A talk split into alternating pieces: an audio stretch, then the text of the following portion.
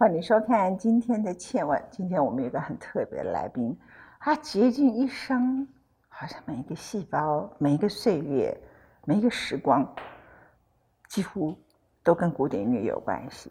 他要把这一生所有他累积的音乐变成一个线上课程，加上他对文学的了解。我们现场是占卜袁普好，我今天好，姐好，各位观众朋友大家好。其实我很想告诉各位观众朋友。这里头有一个其实很重要的，你在疫情时期，它是你学习最好的时间。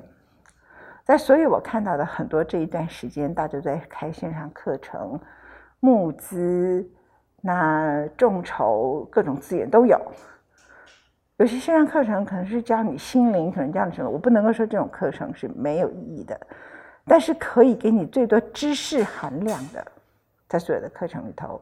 我推荐的是教原谱，理由很简单，因为根本没有像你这样一个信手拈来，这首音乐那首音乐，然后呢再来信手拈来，它的历史是什么？哦，它有什么好玩的事情？接着你又把它跟文学、跟历史、跟时代，啊，还有跟流行音乐的所有的彼此的关联，爵士乐关联跟古典音乐全部都连接在一起。可是对你来讲，是不是 intensive pressure，一个前所未有的压力啊？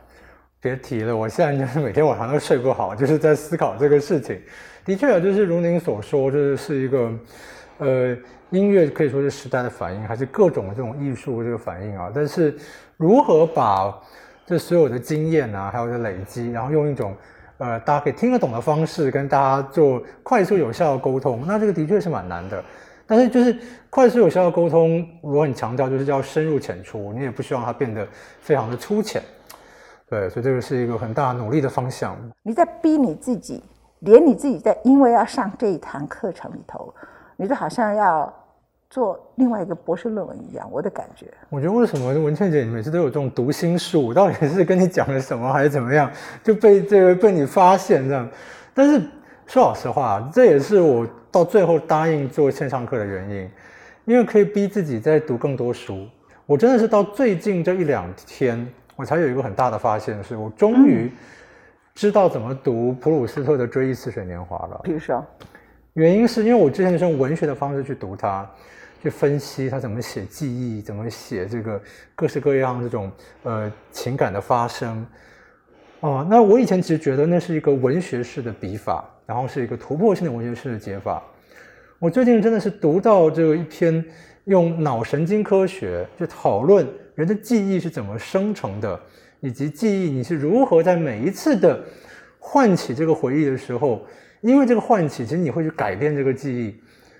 然后我看这篇文章之后，我才想到说啊，我终于懂得普鲁斯特威是怎么样来写他这个小说的。就想说啊，我看了五六年《追忆似水年华》，然后我一直不懂的东西，或者是我一觉得说，这作者为什么要写这么长，然后这么我我觉得我以前觉得没有道理的东西。我自从看到这个脑神经的这个分析，对记忆的分析还有回忆的分析之后，突然之间我懂了。然后我再回去看那小说，我发现说，以前以前看会觉得说啊，有个地方很容易睡，觉得作者在碎念。现在我就可以用一种完全不同的方式来看它。然后我说，我终于知道普鲁斯特这些碎念，它不是碎念，它是有意义的。那他对我就完全不一样了。如果你在读布鲁斯特的这一似水年华，然后你慢慢进入他的世界，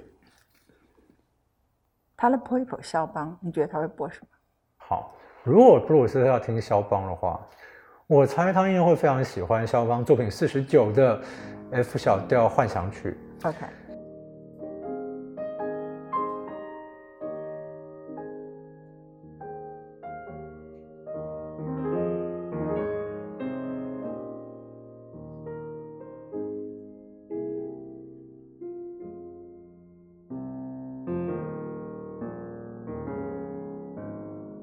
然后我觉得他也会非常喜欢肖邦那个这幻想波兰舞曲。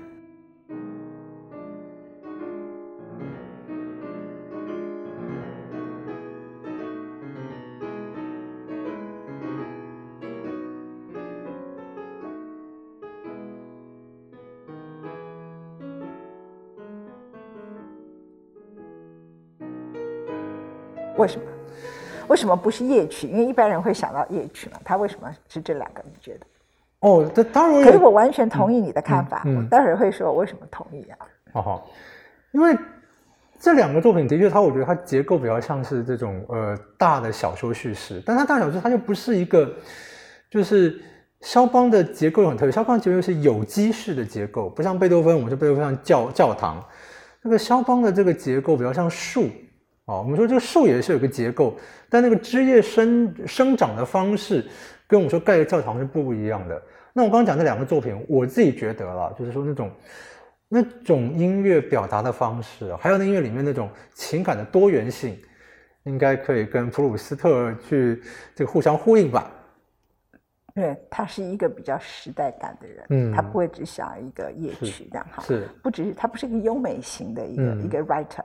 那如果是贝多芬呢？哦，如果普鲁斯特来放贝多芬呢？好，普鲁斯特呢自己呢有跟呃，就是有跟一位非常好的小提琴家讨论贝多芬的晚期弦乐四就是重奏，OK，所以他真的也喜欢，我想他喜欢那种结构更抽象、但更多元的东东西。嗯，那这位小提琴家其实非常的著名啊，叫做卡佩。后来普鲁斯特就曾经嗯晚上他也睡不着觉，就半夜三点钟打电话给他，要跟他讨论贝多芬还是什么讨论什么 这样子，然后大家就把人家吓坏了，这样子，他就说我需要睡觉。我需要睡觉，嗯给所以他应该给他放一个 lullaby 这样给他 lullaby。如果是一个 lullaby，你觉得应该播什么给普鲁斯特睡觉？我们可以点肖邦的摇篮曲给他，然后我们也可以点这个好像，呃，这首曲子写的时候，我想想看，好像普鲁斯普普鲁斯特已经不在这个世界上了，就是拉威尔以就是拉威尔写的这个有有一首摇篮曲这样子，嗯嗯我们。来一点 imagination，因为你其实是活在 imagination 的世界。如果普鲁斯特可以遇见 Celine Dion，听他唱 lullaby，他的感觉会是什么？哦，Celine Dion，他可能希望他唱小声一点。因为他，对对对，他会觉得你可不可以这首曲子唱？因为他的他的文字有一点太细，然后但他，我觉得他有一点那个神经衰弱的倾向。不过我是觉得，我觉得普鲁斯特如果活在现在我们这个世界，不知道会怎么样，因为他那个人是极度敏感哦。但是那个时候就是，呃，在巴黎，在一八九零年发明了一种东西叫做剧院电话，嗯，就是在那个剧场啊，就是那个收音，然后呢，你去订购那个剧院电话，你就在家里面就是可以听到当天晚上那个歌剧院的演出。哇，对，然后普鲁斯特后来他就人生后来十六年，因为这个哮喘很严重嘛，所以基本上待在家里面。所以他后来在一九一一年的时候呢，也订购了这个剧院电话，但是听了好多歌剧。所以我们想说，我们就是这个过去这个疫情期间，这个大都会歌剧院每天晚上放一部歌剧这样子，然后都没有重复这样放。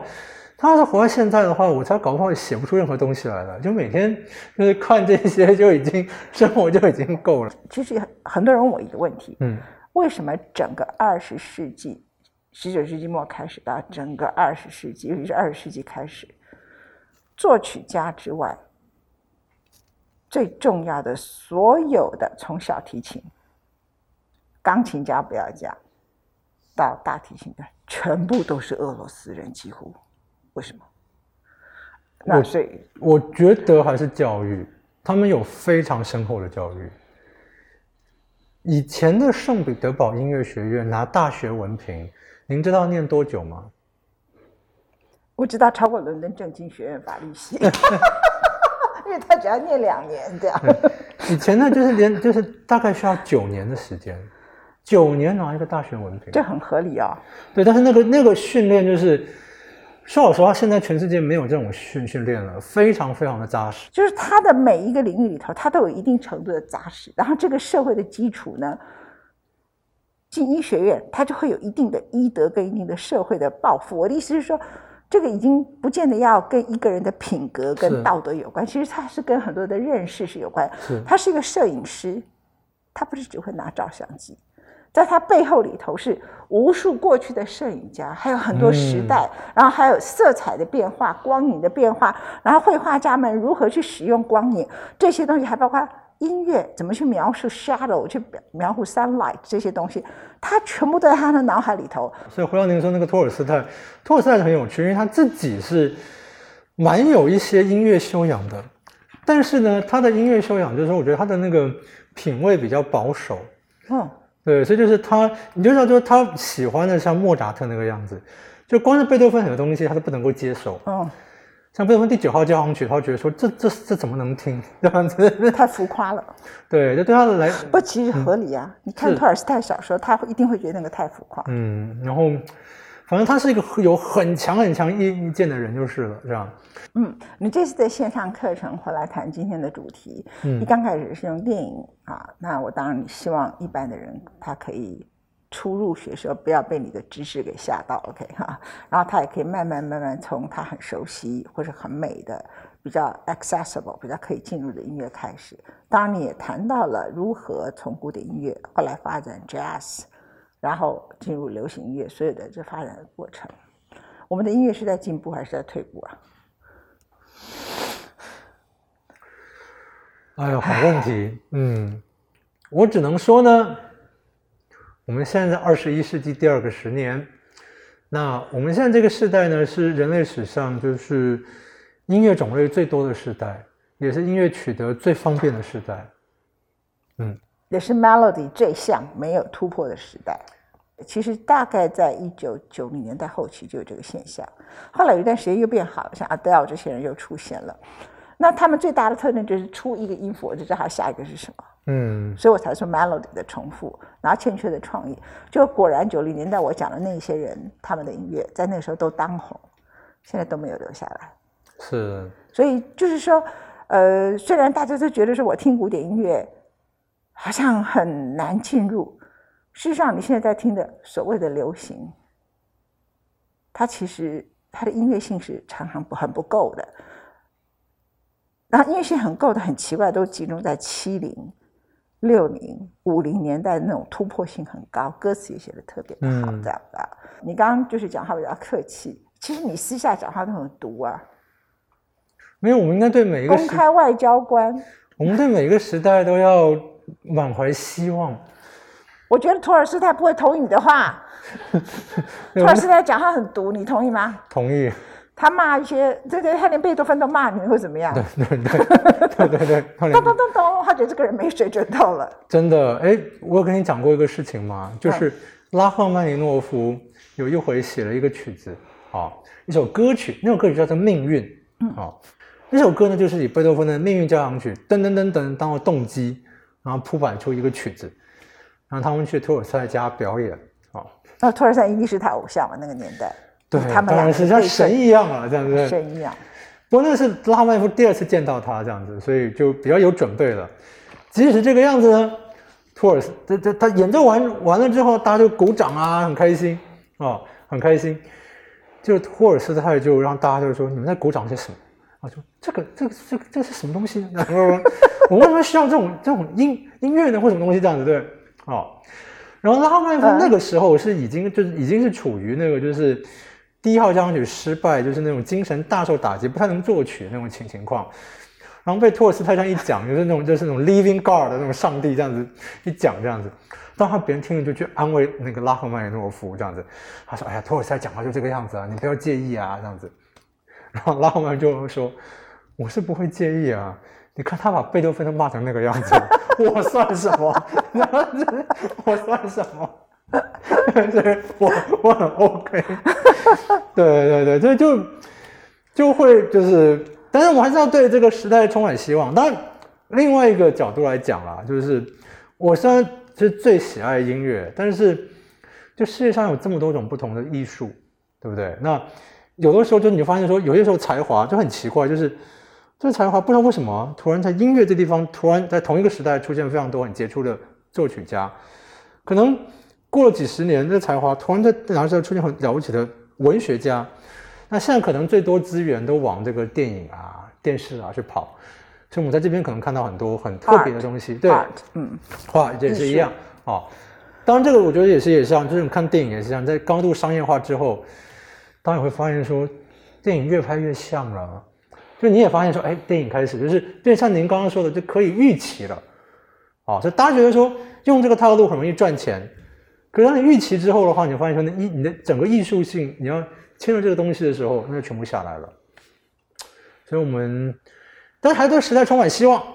嗯，你的希望的方法就是你不要只活在这个时代。嗯哎，我这样的说法比较好，嗯，不要永远盲目的觉得自己的时代是最好的，自己时代总会有一些好的东西。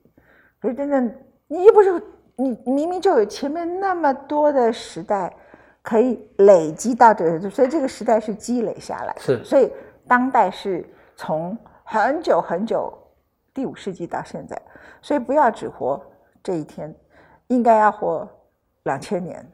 因为我们叫二零二零年嘛，对不对？然后人类有很好很好的音乐开始到现在为止，哎，大概多久啊？以西洋音乐来说三四百，年而已。才三四百年，对不对？嗯你看他经过多久？那些人以前，你我告诉你，唐玄宗没听过音乐，李白写诗说什么？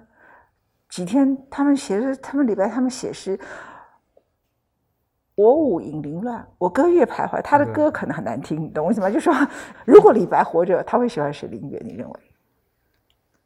即席考试，李白活着啊？嗯，哦，好问题，我要想一下，因为李白个性蛮特别的。嗯，李白个性蛮特别的。我觉得他会喜欢舒曼那种人，你觉得呢？不会，嗯，舒曼太悲情了。这个人是一个这种，他就是一个那个，对不对？他喝醉了酒这样，那就白辽士了，白辽士。差不多。嗯，有可能。我觉得他会选 Rachmaninoff，Rachmaninoff，嗯，也是好选择。他的博士论文，他的博士论文啊。那呃，你的博士论文可以考证啊。现在大家都问你们英国可以可以，欢迎。回到您开始说，就是比方说，有一些东西我有觉得这东西不是每个人都知道吗？我干嘛要讲？我还发现说不对，大家都不他真的不知道知道。对，连我都可以播音乐，你有没有搞错啊？所以你有没有发现，连我播音乐，别人都还觉得我很厉害？你想想看，你播音乐是蛮厉害的啊。我没有啊，是吗这是跟你怎么比啊？对，我我就我 跟您怎么比？您是我的老师呀。没有啊，可是你看，就是像我播音乐，就是我也有回搭计程车，我我跟大家讲，我也有广播节目，我有会搭计程车，刚好九点钟了，就出现我的广播节目，我本来觉得非常尴尬，我想请司机先生说，请你转到别台，结果我还没有讲话，他一听到音乐一播出来，他自己转调了，嗯，他说在什么靠调啊，这样子。然后后来我就很不是滋味，我想说，我选了一个那么好听的 那个什么，对，那这直接转调，那什么东西这样子？对，所以你就知道说，哎呀，这有巨大的落差，然后是 实在是没有办法。搞不好你只是没做到我的广播时间的时候，有人把我们拽的。不会啊，我们的 Rachmaninoff，我跟你跟玉香做的超受欢迎。哦，谢谢谢谢。我觉得你给自己，这是其实看得出来，他对自己是无止境的要求。所以呢，不去买他的课程的人，不好意思，你错过了人生最美好的线上课程，你错过了三四百年的古典音乐，你错过了大概两三百年来最好的一些小说的各种不同的诠释，你错过了太多了，我可不要错过。我现在是你的学生哦，哦我可以以后我叫你就叫张老师您好，对吧？陈同学好，这听起来还不错。OK，你应该说陈小妹同学。哦，陈小妹同学好。我们我们这次已经有，我们发现有这个民国二十八年出生的人来报名哎。啊，那你祖母啊？对，就是可以当班长这样子。本来想您说想要说来竞选当班长，我说没有，有更资深的。嗯，好吧，嗯，谢谢袁普，谢谢，谢谢文倩姐，谢谢大家。